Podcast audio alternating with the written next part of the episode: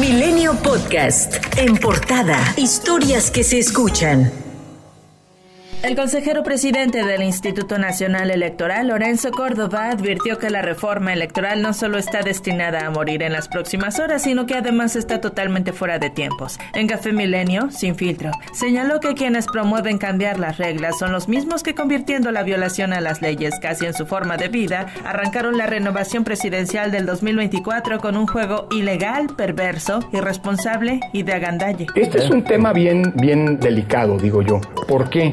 Que me lleva, perdón, no quiero reintroducir el tema de la reforma, pero, pero a ver, ¿de veras este es el mejor momento para hacer una reforma electoral cuando ya se adelantó la sucesión? Es decir, tenemos corcholatas por un lado, tenemos pasarelas por otro lado. O sea, ya todo mundo está viendo quiénes van a ser los contendientes. Hay quien ya levanta la mano, hay quien dice yo quiero ser. De veras en un contexto en el que, aun cuando se esté violando la ley, porque eso no debería, nuestras reglas lo prohíben, de veras es un buen momento para cambiar las reglas del juego. Cuando ya hay quien está, cuando el juego, ilegalmente si quieren, pero el juego ya arrancó, Córdoba replicó el amago de violencia que lanzó Pablo Gómez, coautor de la reforma electoral, y dejó claro que si se desata la violencia será responsabilidad de quienes la incitan, no del árbitro electoral que no dudará en seguir aplicando la ley. Es gravísimo que un alto funcionario del gobierno, no estamos hablando de un opositor, no estamos hablando de cualquier actor político esté amagando con el uso de la violencia. Porque eso recuerda justamente el discurso de los peores totalitarismos que ha habido en la historia. Cuando todos los totalitarismos han hecho uso de la violencia física o de la violencia verbal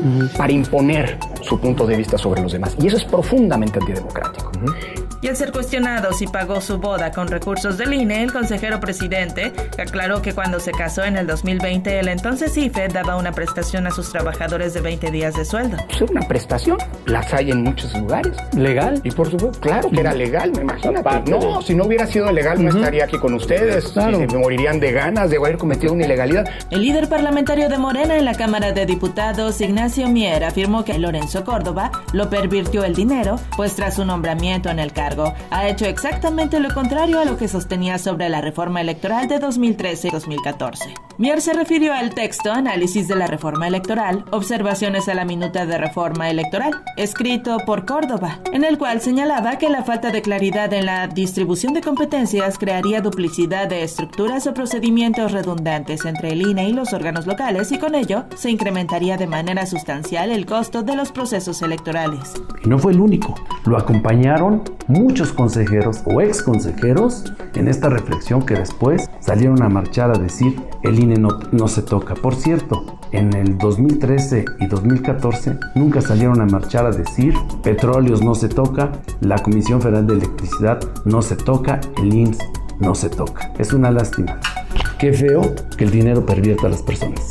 El coordinador del PRI en la Cámara de Diputados, Rubén Moreira, afirmó que la reforma constitucional en materia electoral propuesta por el presidente Andrés Manuel López Obrador es conservadora, centralista y no combate la intervención del narcotráfico en las elecciones. Con ello, reafirmó que su bancada votará en contra. El coordinador de Morena en el Senado, Ricardo Monreal, aseguró que estará en las boletas de 2024 cuando se elegirá al próximo titular de la presidencia de la República, al tiempo de definirse como el mejor eventual candidato para suceder a López Obrador. Quiero suceder al presidente López Obrador porque me considero sin una falsa modestia ni jactancia, en exceso de la misma, me considero el mejor, el más capacitado, el más preparado, el de mayor experiencia política y con la lucidez suficiente para enfrentar los grandes retos que el país tiene ahora.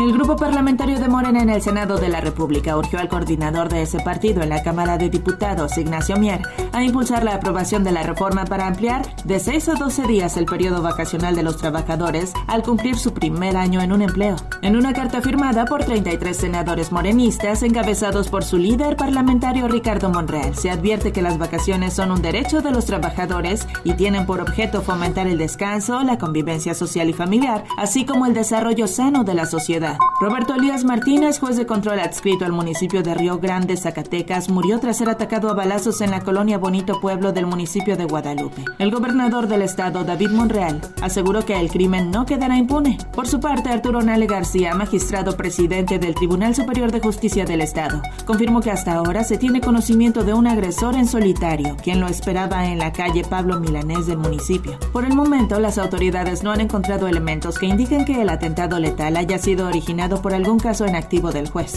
Colima es el primer estado del país donde se lleva a cabo la Brigada Nacional de Toma de Muestras de ADN a familiares de personas desaparecidas. Este fin de semana se instalaron las mesas de atención en la Plaza de las y los Desaparecidos en el Parque de la Piedra Lisa en Colima, mientras que este lunes y martes estarán en el Parque General Jesús González Lugo de Tecomán y miércoles y jueves en la Presidencia Municipal de Manzanillo. El objetivo de esta actividad es, junto con las comisiones de búsqueda de personas de todo el país, realizar perfiles genéticos familiares de las personas que en muchos casos llevan décadas buscando a sus familiares desaparecidos.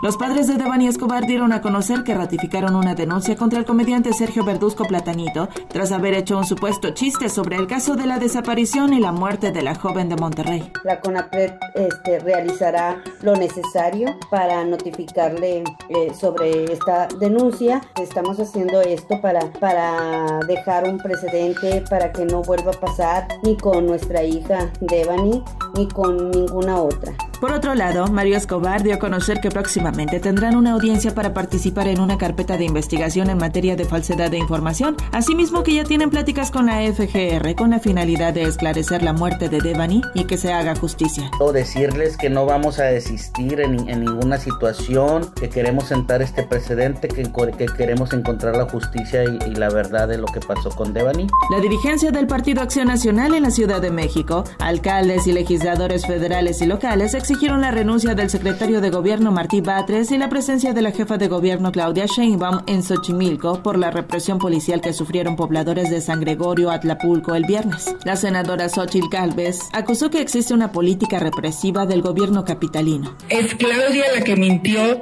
porque en su toma de posesión comprometió, se comprometió y presumió que desaparecía el cuerpo de granaderos. La señora está más preocupada por su campaña fuera del país que por atender los problemas de la ciudad. La presencia de las mariposas monarca en los estados donde pasan el invierno, Michoacán y el vecino estado de México, se extendía a mediados de la década de 1990 a lo largo de 18 hectáreas, pero para el invierno pasado el área se había reducido a solo 3 hectáreas. Sin embargo, la migración del año pasado ofreció un rayo de esperanza para el futuro de la monarca. Su presencia en México aumentó en más de un tercio en comparación con 2020. Milenio Podcast.